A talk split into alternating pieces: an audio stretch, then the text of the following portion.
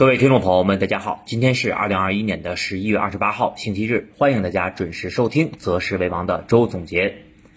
本周的周总结啊，内容是非常的重要，因为我们可以看到，在周五的晚间，欧美股市是遭到了重挫和大幅下跌。那么主要的原因，我相信啊，大家已经从各个的媒体和平台上都看到了，因为南非发现了新的变异的毒株，所以说啊，对于下周 A 股来讲。能不能独善其身啊？能不能走出独立行情非常重要。首先呢，我们还是来看一下啊，那么周末重要的一些消息。第一个就是刚才我们说的，南非发现了变异毒株啊，导致欧美股市是在周五的晚间出现了一个重挫。那么我们首先来看一下欧洲的三大股市啊，英国、德国、法国，基本上在周五收盘啊，全线。是大跌了百分之四以上，而且从形态上来看的话，也是收出了非常恐怖的断头铡刀的走势。那么恐慌指数 VIX 啊，在周五的晚间是飙升到了百分之五十四啊，这就是引发了我们看到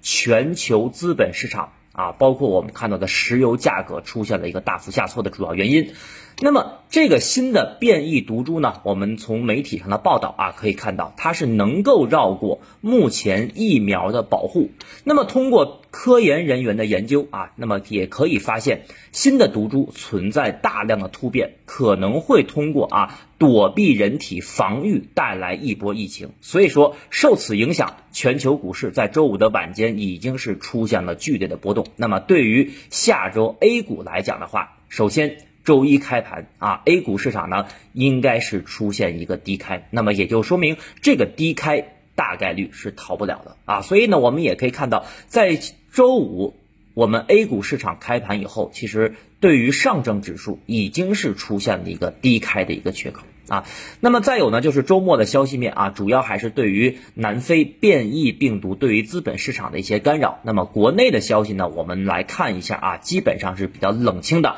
那么再有一点就是下周啊，也是本月末的最后两个交易日啊，从月末效应到周末变异的病毒来看，那么我认为，如果下周 A 股市场跟跌的话。啊，跟随海外市场下跌的话，那么对于我们说的跨年行情，我认为将迎来黄金坑的机会啊。那么第二部分呢，我们重点啊来给大家展望一下下周市场的走势以及下周的一些应对策略。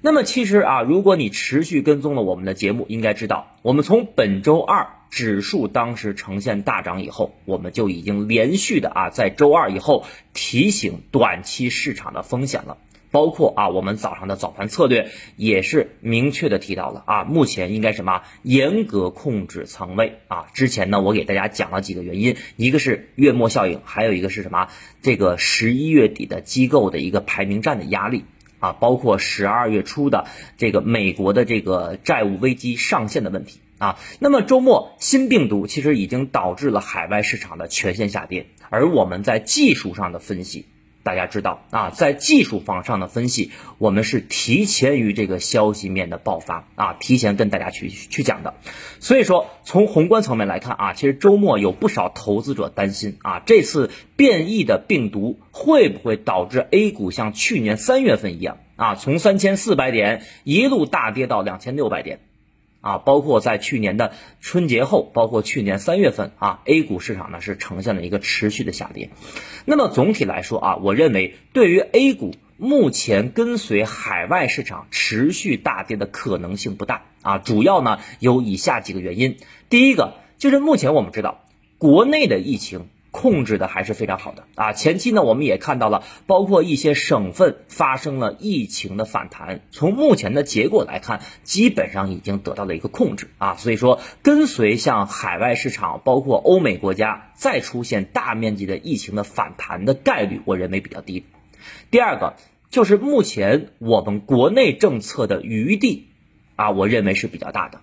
那么，对于欧美市场从去年开始的一个大水漫灌，尤其是以美联储为首的放水，其实我们国内从去年疫情到今年整体的一个经济复苏啊，我们在这两年并没有出现全面的放水。那么，一旦这次的变异毒株如果说对国内的经济啊，包括民生会产生影响的话，那么我认为我们后面的政策啊，有望随之而来的是什么？大幅的宽松啊，这是从政策层面来看。那么第三点就是我们可以看到，周五的晚间，欧美市场是发生了大幅的下挫，但是呢，我们这边 A 五零股指期货的夜盘也只是小幅下跌了百分之零点一八。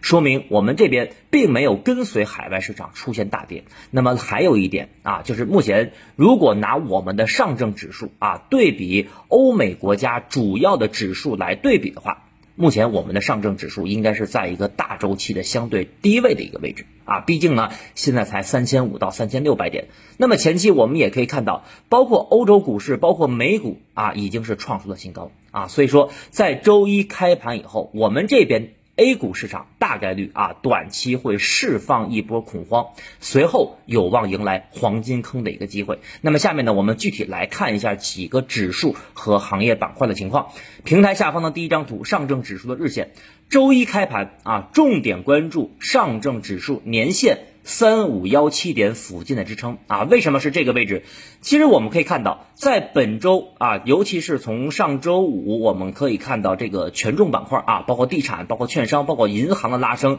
那么到本周的上半周，周一周二周三，上证指数是连续收出了阳线。但是呢，我们可以看到，上证指数在这个位置连续收出阳线以后，我们发现。成交额并没有呈现明显的放大，也就是说，前期指数在缩量下跌的时候，两市的成交量达到了一万亿到一点一万亿。那么指数的上涨其实也没有让场外的资金大面积大面积的进场，那么还是保持在一点一到一点二万亿。所以说量能没有放大，所以短期又叠加了这个利空消息，以及我们在技术上提前。啊，发出的这个短期要控制仓位的一个这个信号，所以后面如果说上证指数啊再次跌破年线的支撑，那么我认为对于短期甚至对于中期来讲，就不是一个太好的信号了。因为前期无论是上证指数的年线啊，包括三千五百点的整数关口，包括前期我们说的三四五零点重要支撑，那么这个位置其实短期来看已经形成了重要的支撑。啊，那么对于前期我们看到上证指数的一个单针探底，包括指数企稳的反弹，形成了重要的帮助。那么年线这个位置，如果一而再，再而三啊，那么谨防什么三而衰。所以说，支撑一次有效，支撑两次有效。当然了，如果你反复测试这个支撑的话，那么我认为对于指数，起码目前来看就不是一个太好的信号啊。所以说，对于下周来讲。不光是周一啊，下周重点关注上证指数年线的支撑，应该是在三五幺七到三五幺八点啊这个位置。那么下面呢，我们再来看一下平台下方的第二张图，上证指数的周线啊。从中长期的角度来讲，目前上证指数下方有三线支撑啊，哪三线呢？而这三线支撑也是我目前认为从技术面走势非常重要的。第一个。就是在图中我们画的蓝色线，这条蓝色线呢，是从今年二月份上证指数三七三幺点以来这个下跌趋势线。我们在九月份的时候提示啊，我们说指数有望突破，看三千七百点，当时也兑现了我们这个观点。那么第一个就是三七三幺点以来的啊这个突破下降趋势线的支撑，那么这是第一个支撑，第二个支撑是三四七零点附近啊，就是这张图当中的红色线。而这条红色线呢，也是去年我们上证指数大周期的平台支撑。我们在图中标注的是三四六九啊，如果你凑整的话，应该是在三四七零点，这是第二个支撑。第三个支撑是从去年七月份以来，上证指数周线级别出现跳空高开缺口的上升趋势线的支撑。而这个上升趋势线的支撑，在这张图当中是黑色线。前期上证指数最低达到了三四四八点，也正好是回踩了这个上升趋势线。所以啊，那么我们从上证指数周线级别，也就是从大周期来看，目前大周期指数。持续下跌或者说大幅下跌的概率，我认为还是非常小的。那么中期的观点不变啊，中期的观点还是向上去挑战今年的前高三七三幺点啊，这是我对于上证指数中长期的观点。那么第三个啊，我们来看一下平台下方的这个创业板的指数图。创业板的指数图呢，其实在本周一啊出现了一根比较明显的大阳线，而这个大阳线的原因是因为我们知道上周末啊海外市场有一个利好消息啊，就是我们看到美国通过了这个基建的刺激法案，那么这个基建法案就叠加了我们看到国内这边的新能源在本周一呈现了一个大涨，但是呢，通过创业板的指数，我们也可以发现从周二。到周五收盘，连续走出了四个缩量的十字星，说明什么？目前创业板指数，我认为是什么？变盘在即的一种走势，啊，那么叠加前期创业板的高点三五七六点附近的压力比较大，所以目前我比较担心的是高位的新能源板块以及高位的新能源方向有可能。出现高位的获利了结啊，所以这块呢，我觉得大家还是要重点的去关注一下新能源板块下周的一个走势啊，因为毕竟你从今年五月份啊到十月份啊，新能源板块陆陆续续的都在炒啊，从上游到中游，包括到前期的新呃这个汽车零部件啊，包括汽配，对吧？都是新能源的中下游，所以这块呢，我觉得大家对于高位的板块。尤其是马上到年底了，到年末了啊，高位的板块啊，一定要什么注意追高的风险。但是呢，我们知道创业板指数当中啊，那么有三个权重板块，其中有一个最重要的就是医药。医药板块呢，我们在周五的早盘策略也是写到了啊，所以我们可以看到，其实，在周五的指数方面，包括行业板块上，医药板块整体的表现还是比较强势的。啊，叠加目前我们看到医药指数还在一个低位啊，那么再有一方面呢，就是前期我们看到在本周三、本周四啊，整个医药行业刚刚经历了第六次的集采，所以说呢，这也是说明了短期整个医药行业啊利空出尽的一种走势，所以说我觉得医药板块一个是低位啊，一个是利空出尽，中长期可以继续关注。下面呢，我们重点来讲一下行业板块。啊，那么通过周末的复盘啊，前期我认为强势的半导体和军工目前已经在高位了啊，大家可以看一下自己的半导体的指数和军工的指数，基本上已经是突破了前高，但是短期啊，无论是跌破五日线，还是出现了上涨乏力的迹象，目前已经在高位了啊。如果你手中半导体和军工，啊，这两个行业包括基金也一样啊。如果有盈利的话，我觉得这两个方向应该可以适当的啊降低一些仓位了，应该可以适当的降低一些仓位了。但是周末呢，通过我们的复盘啊，也是详细的回顾了本周五个交易日的走势，我们发现目前